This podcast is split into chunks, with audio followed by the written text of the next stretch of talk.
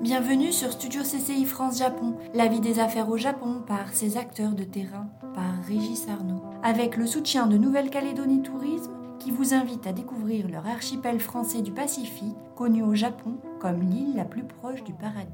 Je suis aujourd'hui avec euh, Korehito Masuda, Masuda-san, euh, nouveau consul d'un nouveau consulat euh, du Japon en Nouvelle-Calédonie. Euh, à l'occasion de l'ouverture euh, du dit consulat euh, le 3 janvier. Massoud Hassan, bonjour. Bonjour, monsieur Arnaud. Alors, Massoud Hassan, nous, discutons, vous êtes actuellement à Nouméa, je suis à Tokyo. Euh, je suis ravi de vous avoir parce que j'ai découvert l'importance de la Nouvelle-Calédonie pour le Japon et pour les Japonais euh, à l'occasion de l'ouverture de, ce nouveau consulat qui est un des rares consulats euh, japonais en France. D'abord, est-ce que je crois que vous avez une longue histoire vous-même avec, la France. Est-ce que vous pourriez un peu vous présenter brièvement?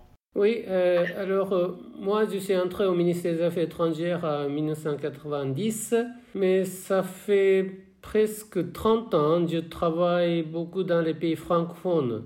J'ai commencé d'abord euh, le pays francophone, c'est Cameroun. Et puis j'ai travaillé à consulat général à Marseille.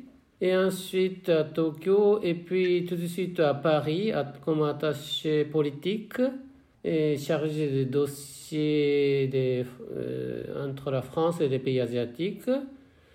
Et puis, j'étais, euh, comment dire, euh, premier secrétaire euh, à l'ambassade du Japon en Tunisie. Et puis, encore à Paris, j'étais chargé de 150e anniversaire de relations diplomatiques entre la France et le Japon comme attaché culturel. Et quatre ans après, je suis allé cette fois-ci au Mali c'est un moment, très difficile, juste euh, l'intervention militaire française au Mali. À ce moment-là, j'ai vécu au, Mali euh, pendant quatre ans.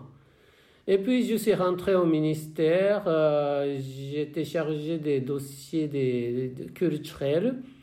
Et puis, tout, soudain, j'ai été détaché du ministère pour travailler à la Fondation du Japon J'étais directeur général de japonisme 2018. J'ai voyagé beaucoup à Paris à ce moment-là, entre 2017 et 2019. Mais on a organisé vraiment plus de centaines de manifestations culturelles euh, en France. Et puis, j'étais chargé de, comment dire, directeur adjoint chargé de Japan House. Japan House, c'est aussi maison, euh, centre culturel japonais, se trouve à Londres, et puis San Paulo, et puis à Los Angeles, comme le MCGP, euh, Maison de la culture du Japon à Paris, c'est équivalent. Et un an après, je suis nommé cette fois-ci comme le conseiller de l'ambassade du Japon euh, au Maurice. Et j'ai travaillé deux ans. Au bout de deux ans, justement, je suis venu ici à Nouméa au mois de novembre pour préparer le bureau consulaire. Alors, justement, vous utilisez le mot le consulat, mais c'est pas exact. Finalement, c'est le, le bureau consulaire. C'est qu'est-ce que ça veut dire? Il y a une nuance. Et bureau consulaire, ça, c'est placé sous la tutelle de l'ambassade du Japon en France. Et si euh, j'ose dire, comme euh, secteur privé, et un mot c'est exact, c'est comme succursale de siège. Alors, ici, le bureau consulaire qui s'occupe non seulement des affaires consulaires, mais aussi des affaires politiques et économiques, parce que moi, j'ai deux chapeaux. Je suis ici le consul et chef du service à bureau consulaire, mais à la fois je suis conseiller de l'ambassade du Japon à Paris. Ça veut dire que je travaille avec tous mes collègues de l'ambassade du Japon à Paris, soit attachés culturels, attachés militaires, économiques, commerciaux. Voilà. D'accord. Alors c'est quand même un geste important pour le Japon d'ouvrir un, bureau consulaire à, Nouméa. Euh, bon, on associe souvent la France et le Japon à des régions comme euh, la Bretagne pour les investissements, euh, l'Alsace aussi, évidemment l'île de France, mais peu la Nouvelle-Calédonie. Enfin, le grand public n'a pas idée. Pourquoi, pourquoi ouvrir aujourd'hui un bureau consulaire à Nouméa pour le Japon? Il y a deux raisons euh, à la mise en place de, ce bureau consulaire. Euh, premièrement, Vous savez, ici en Nouvelle-Calédonie, on compte actuellement 270 ressortissants japonais. Mais malheureusement, à cause de l'absence de services consulaires, maintenant notre consulat général à Sydney, en Australie, est chargé des dossiers consulaires. Mais évidemment, entre Sidonie et ici Nouméa, même en avion, ça prend trois heures de vol. C'est, c'est pas évident. Il n'y a pas de l'accès comme ça facile pour les ressortissants japonais. Alors pendant longtemps, les Japonais attendaient un représentant de l'autorité japonaise. Et en plus, euh, peut-être beaucoup de gens connaissent euh, un roman, aussi un film intitulé le paradis, euh, l'île le plus proche du paradis, écrit par euh, Morimura Katsura fin de 1960, je crois 1966. Grâce à ce roman, aussi c'est filmé comme ça en 1984 par M. Obayashi. Et beaucoup de touristes jeunes, couples japonais, qui aiment bien euh, voyager ici comme voyage de noces. Alors, cette île, cette île francophone, je crois que la plupart des Japonais, euh, il y a des problèmes de la langue. Alors, ils préfèrent d'aller à Hawaï ou à Guam, etc., dans un peu anglophone. Mais et, cette île accueille presque entre 20 et 30 000 touristes japonais chaque année. Alors, évidemment, il y a des cas d'accident alors euh, le malade, etc. Alors pour, pour l'accès plus facile, euh, on a, la mise en place de services consulaires était imminente, urgente. Et deuxième raison, justement, vous parler de la coopération franco-japonaise. Je crois que la mise en place de ce bureau, c'est un fruit de la coopération euh, franco-japonaise, car le Japon, actuellement un des piliers de la diplomatie japonaise, c'est ce qu'on appelle la réalisation de FOIP. FOIP, c'est Free and Open Indo-Pacific. Cette vision, ce concept, a été préconisé par, l'ancien Premier ministre Shinzo Abe depuis 2016. Et maintenant, beaucoup de pays d'amis qui sont tout à fait d'accord avec cette idée, surtout la France, euh, actuellement le président Macron, qui souhaite vraiment de réaliser un, partenariat d'exception, comme il, utilise le mot, avec le Japon, et dans cette zone, parce que euh, la France, qui a une base militaire ici à Nouméa, comme Papeete Haïti aussi, mais presque 1500 soldats français qui travaillent ici. Alors, euh, ces dernières années, on fait des exercices conjoints avec les armées nationales des Français, avec euh, les forces de notre autodéfense japonaise. Et régulièrement, il y a des exercices.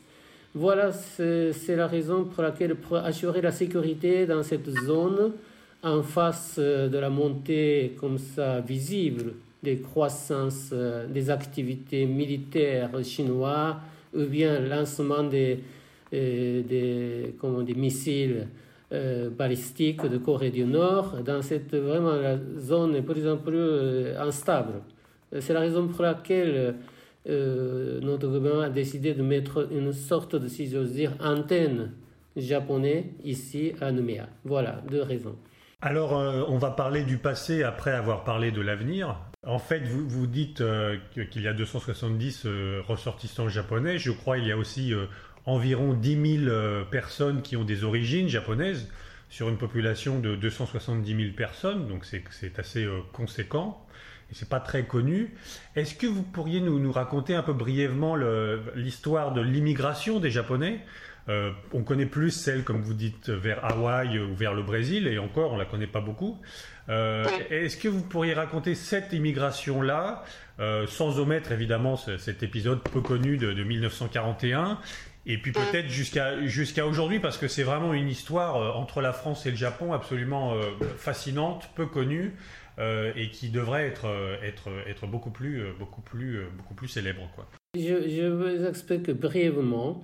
D'ailleurs, il n'y a pas d'archives officielles. C'est la raison pour laquelle chaque fois je consulte des, plusieurs livres écrits par des chercheurs japonais, aussi bien des anciens documents qui écrits par des comment dire, scientifiques français, etc. Alors, ce que j'ai appris ici, et tout d'abord, vous savez bien que la Nouvelle-Calédonie, il y a des, des, gisements de mines de nickel. Alors, la société de nickel a créé en 1880 ici. Euh, cette société dont le siège est, fait à Paris 1880. Mais évidemment, les, mines ont besoin de, de beaucoup de main-d'œuvre. Alors, euh, la société de nickel a décidé d'embaucher des, des gens asiatiques et surtout des travailleurs comme ça. Alors, bonne réputation, c'était japonais, aussi vietnamien. Alors, premier groupe embauché par la société Nickel, c'était 1892. 1892, premier bateau, Hiroshima Maru, qui est embarqué à Tio. C'est l'est de ce pays-là. Il y a des, justement de, de, mines. Alors, 600 Japonais, mais enfin, un, Japonais a décédé dans le bateau euh, pendant le voyage. Alors, finalement, 599 Japonais sont arrivés d'abord, comme ça, pour la première fois historiquement, ici en Nouvelle-Calédonie. Mais évidemment, vous savez, ces gens provenant de Kumamoto, département de Kumamoto, tous ces gens-là étaient paysans, agriculteurs. Mais ils n'ont jamais imaginé que comment la vie des, comme des mineurs euh, pour travailler dans la montagne comme ça. Alors, euh, ils sont très déçus. Alors, euh, d'après l'archive, il y a beaucoup de difficultés de survivre. Pas mal de gens ont fui ou bien sont rentrés avant le contrat de 5 ans.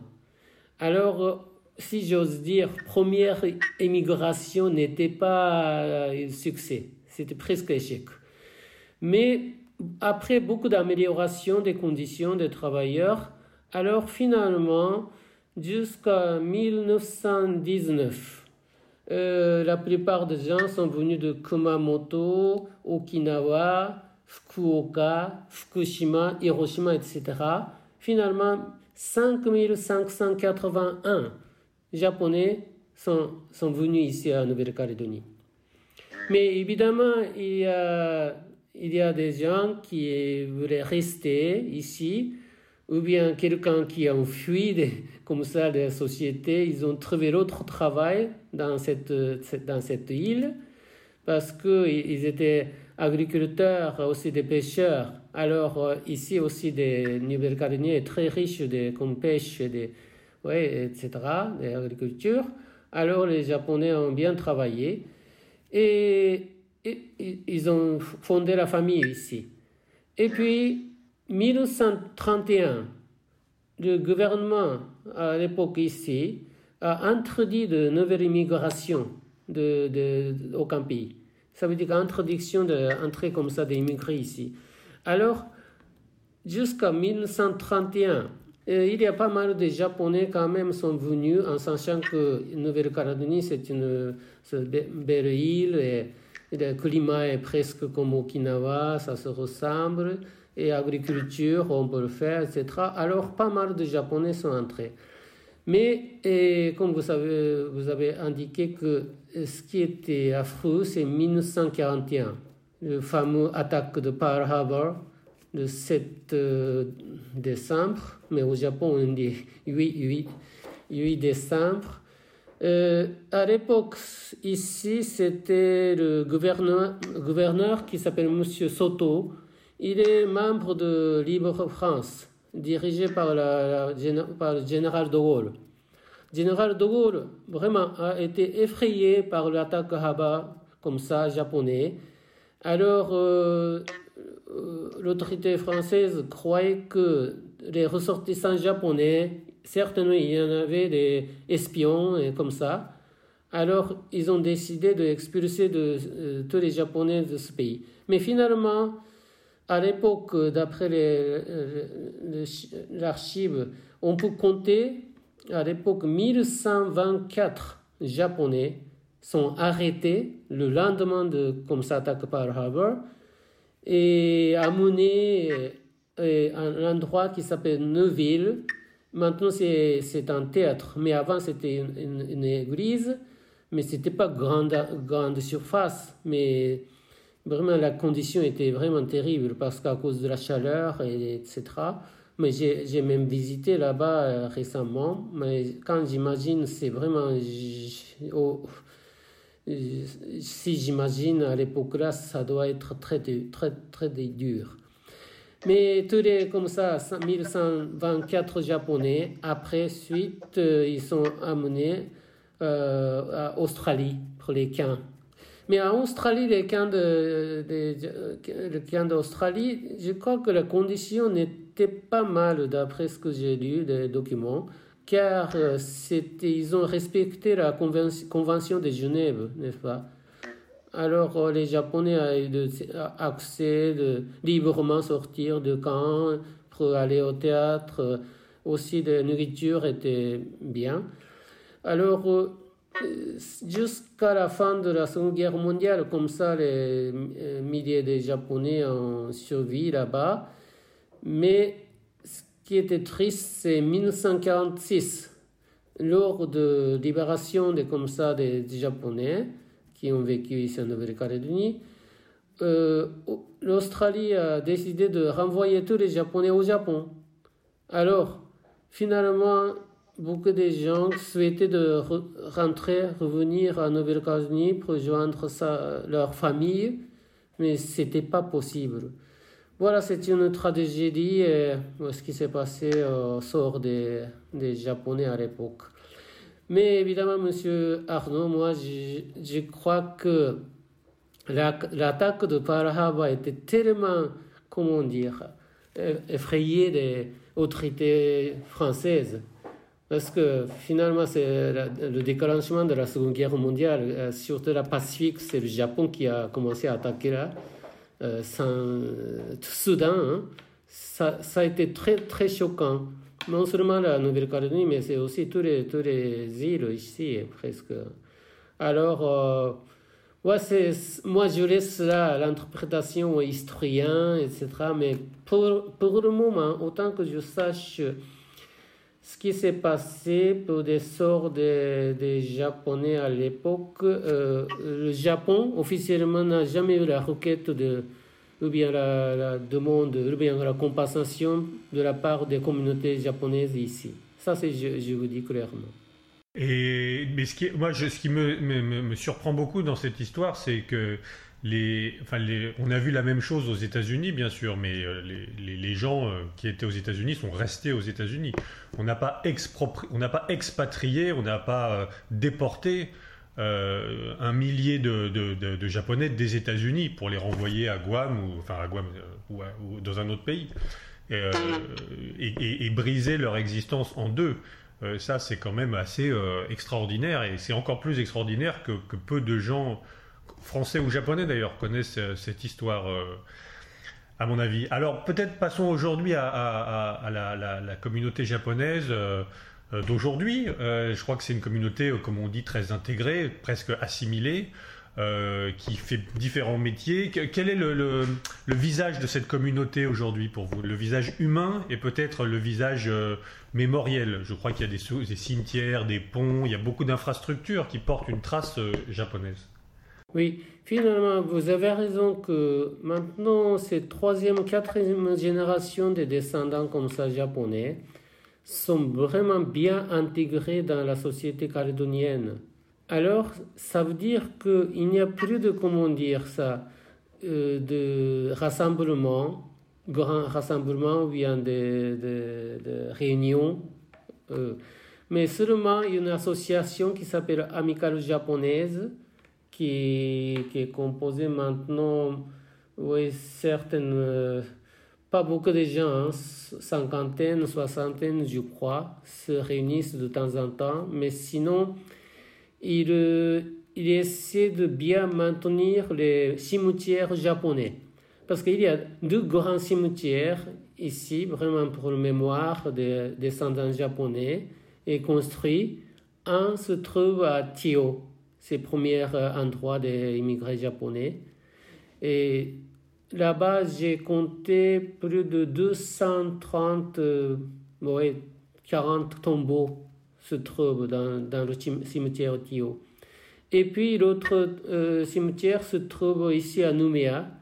On appelle cimetière de 4 km. Et aussi, il y a des tombeaux japonais.